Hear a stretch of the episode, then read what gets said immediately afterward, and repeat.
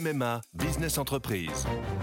Sandrine, qui dirige une entreprise de conseil, a pris une décision. Oui, cette année, c'est décidé pour ma vie pro et ma vie perso, c'est MMA. Pardon, mais ce ne sont pas les mêmes besoins. Pas les mêmes besoins, mais le même agent MMA qui me connaît bien. Disponible et à 5 minutes de chez moi, je sais que je peux compter sur lui. C'est décidé, c'est MMA.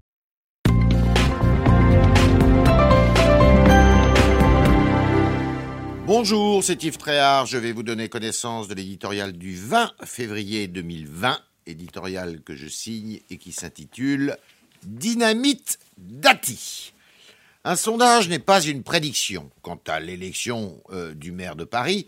Elle obéit à des règles tellement particulières qu'il est très difficile de faire un pronostic. Mais il y a quelques mois, nul n'aurait imaginé que Rachida Dati puisse virer en tête au premier tour dans la capitale, deux points devant Anne Hidalgo. C'est pourtant le résultat de l'étude que publie Le Figaro ce jeudi, à moins d'un mois des municipales.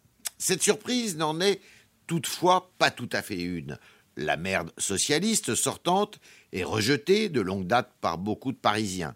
Elle paye une gouvernance marquée par son absence d'écoute et de dialogue sur nombre de dossiers. D'aucuns voyaient donc s'ouvrir un boulevard pour le candidat de la majorité présidentielle.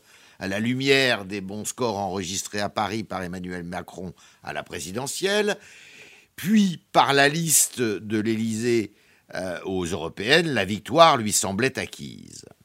C'est très loin d'être le cas. Non seulement chaque scrutin porte ses propres enjeux, mais en plus, la campagne de Benjamin Griveaux, surchargée de projets saugrenus et lestée par son frère ennemi Cédric Villani, n'a jamais convaincu. Bien avant la fameuse affaire qui a fait chuter l'intéressé. La tâche d'Agnès Buzyn, qui le remplace au pied levé, s'annonce délicate. Certes, Rachida Dati aura du mal à triompher au deuxième tour, mais la dynamique qu'il apporte depuis son entrée en lice ne peut que l'encourager à creuser son sillon. Entrer dans la bataille de Paris avec des propositions claires et fermes sur la sécurité, la propreté, l'environnement, elle n'a jamais varié, ni flirté avec des idées démagogiques destinées à camoufler ses convictions. Sans doute est-ce là un exemple à suivre pour la droite républicaine, divisée et déboussolée par le nouveau monde vendu par Emmanuel Macron. Si l'effet de souffle dynamite d'Ati se confirme dans les urnes en mars à Paris, il pourrait ouvrir un chemin prometteur pour 2022.